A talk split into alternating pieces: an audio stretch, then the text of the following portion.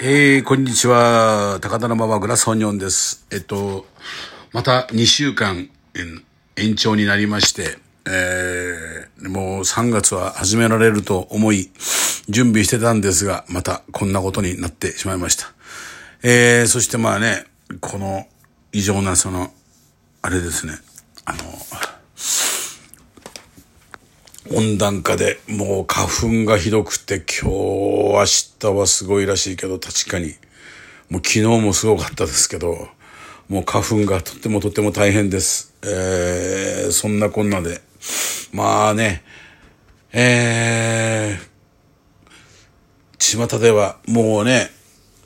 あのなかなかこんな状態でオリンピックを本当にやるんですかね？未だに僕はな謎ですけどまあこうやってね延長するぐらいだからまあやるんでしょうね。まあもう本当浮世離れしたような生活しておりますけれどもそれであのねもうなんかあのネットとか見てますとね飲食店はなんか なんか休んでるだけで金もらっていいじゃねえかっていっぱいなんか書かれてますけどあの、現実はですね、あの、そんな申請はしてもですね、もう僕なんか今年まだ、まだ何も振り振り込まれてなくて。んで、毎月固定費はかかるわけで、去年までの入金してもらったあの協力金を使ってな状態で、そんな贅沢なんか全くしてないんで、だからまあね、そうやってあの、飲食店をなんか弁護するの自分で言うのもおかしいんですけど、その、ね、固定費っていうのは毎月かかるわけで、それとやっぱりお客さんとのコミュニケーションですよね。こんなことがもう一年も続いてるとね、やっぱり、あの、僕はもうなんかね、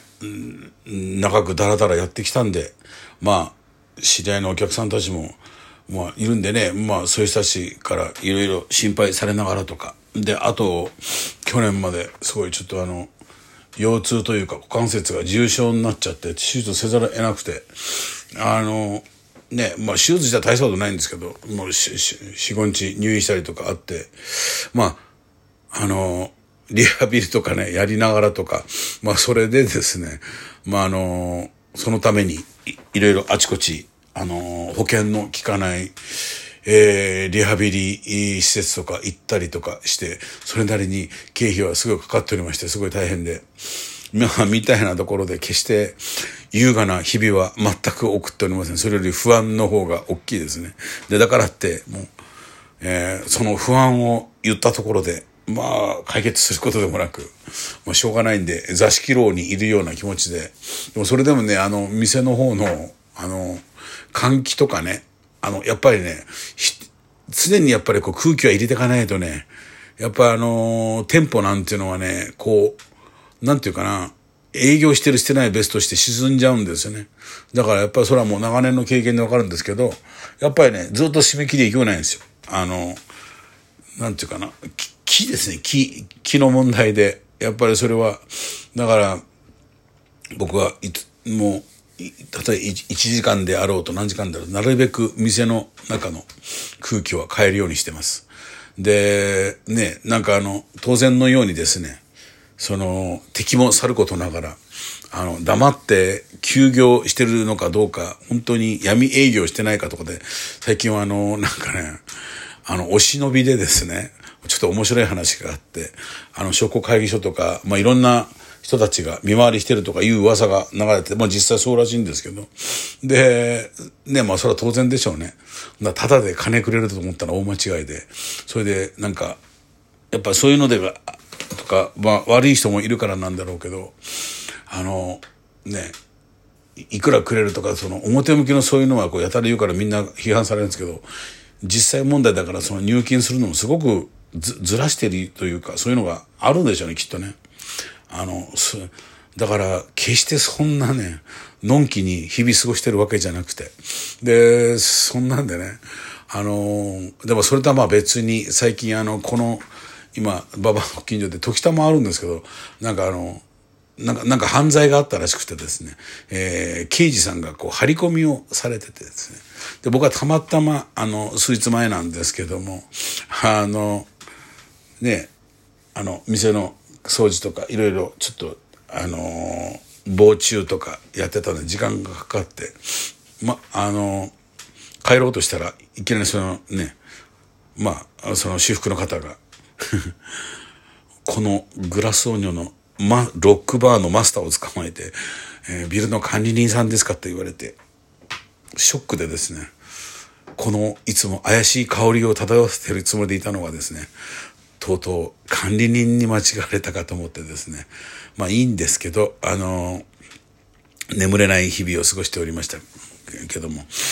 まあね、あの、当然まああれでしょうね、こんなれになるとこう、結構、犯罪とかも出てくるのかもしれないし結構ね世間がピリピリピリピリしてきますよね。だからなんかそうやってだからもうそういうネットの書き込みとか見ないようにしてるんですけどもなんかやっぱ自然にその自粛警察的なあのー、なんかそういう人ってやっぱ増えてくるんだろうし当然それに見合ったようになんかいろんな犯罪も出てくるんでしょうねなんかそういう世知がない世の中というのが一番いけないような気がしますね。あの、悲しいなと思うし、うん、ねえまあ、そんなんで、えー、日々の日常はこれから、あのこのラジオにて、この10分ラジオにて、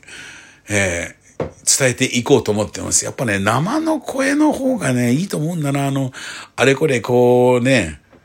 書き込みとかするよりはこっちの方が正直で、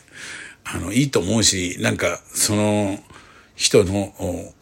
素直な状況、状態、そんなものをなんか伝えられると思うんですよ。で、もともとなんかね、いつもペラペラペラペラを喋ってる僕だから、まあなんかね、あの、この方がいいなと思うし、まあ、最近は特にね、あの、落語を聞いてることが非常に多くて、非常にあの、やっぱ落語はすごいですね。あの、やっぱね、勉強になりますね。あの、やっぱり本当にあの、立川男子が言ってたように、落語って本当にね、語の工程なんですね。だからすごく、その、今の時代、いつの時代をもこう、表現してて素晴らしいなと思ってて、やっぱりそのね、歌もそうなんじゃないかと思うんですよね。だから音楽、だから今とか昔がいいとか、そういうそういうのはね、言ってもしょうがないんだけど、まあ、あの、要は、あの、やっぱり人の心に響くって、業の肯定をしてくれる歌って、やっぱ、あの、残るし、なんか、あのね、その心の糸に、こう引っかかりますよね。だからあの、中島みゆきとかいう人が人気あんのも、彼女の歌なんかやっぱね、あの、あの方の、あれでしたっけ？家、家、お家が天理教なんでしたっけ？だからまあ非常にそのなんかっていうかなその見てる立ち位置がやっぱりその彼女がそのそういうあの天理教やってるとかどうのこうじゃなくてあのやっぱりこう一歩外れたところからこう社会を見ながら歌ってる歌って多くてそういうのってすごくやっぱり響きますよね。だからやっぱりだからそこにはどうしてもその、まあ、ジョン・レノンもそうですけどやっぱりそのその人の持ってる宗教観とか立ち位置とかいうものが現れて僕は叱るべきだと思うんですよ。そのボブ・ディーランしっかりそうです。最近はトム・ウェイツもよく聞いててあのいわゆるあのジャック・ケルアックという人がつけたのビート・ゼネレーションというのがありますけどもその辺の歌い手さんの歌とかよく聞いてるんですよ。パティ・スミス。ルー・リードとかもそうなんですけどねなんかいいですよね。あのー、まあ、ジョニー・ミッチェルとかもう骨もそうなんですけどこう非常にその言葉の遊びっていうんですかねそのそのポエトリーリーディング的なまあそういうのってすごくこうなんか響くんですよねそのその言葉にもうメロディー乗っかってるんですけどもそれ以前のものでそのリズムがねちゃんとあるんですよね。なんかそういうこととかまあ、あの、隠遁生活をしているもんですから、なんかやたらそういうものに、あの、非常にこの数ヶ月、こう、こう改めて、なんか、まあ、国内外、あの、勉強になってますね。あの歌を聴いてて。あの、奥田民生っていう人もやっぱりすごいですね。あの人の歌も聴いてて、いや、いいなと思って。僕今まで全然聞いたことなかったんですけど、でもそれよりも、これからですね、あの、ジョン・レノンを語る上で、うん、ノエル・ギャラガーを語らないわけにはいかなくて。まあね、僕はあの、オアシスっていうのも全然認めてなくて、もう本当もう20年以上損してましたけど、やっぱりジョンを語る上で、やっぱりね、ノエル・ギャラガーを語らないと語れない。ビートルズを語るに、ノエル・ギャラガーを語られないと語れないというところに、ようやくたどり着いてですね、えー、ね、僕はオアシス世代の方々には非常に心から今はお詫びをしながら、えー、僕なりのビートルズ論を語っております。まあ僕あのね、気持ち的にはいつも音楽語るときにはピーター・バラカン的な気持ちでいたんですけども、なんかもう僕はもういつも怪しい話しかしないもんですからね、最近はあの日本ビートルズ界の佐藤勝と言われておりますので、えー、しかし、えー、佐藤勝さん的な視点からですね、怪しいものを常に言ってみたいと思っております。えー、それでですね、今日もこれからこの花粉の中をですね、えー、リハビリ、えー、兼ねた、えー、歩きと、あとは、また店の空気の入れ替えをしに、えー、行ってこいと思います。あと最近ですね、地震が多いんでね、皆さんあの、なんかね、やっぱり、今のうちから少しずつ買いだめはいけないんですけど、なんかしといた方が、僕はね、ニュージーランド沖が来たっていうのをずっといつも気になるんですね。まあ、そんなんで、えー、怪しい話大好きな、私でございました。それでは本日もハブはナイスデー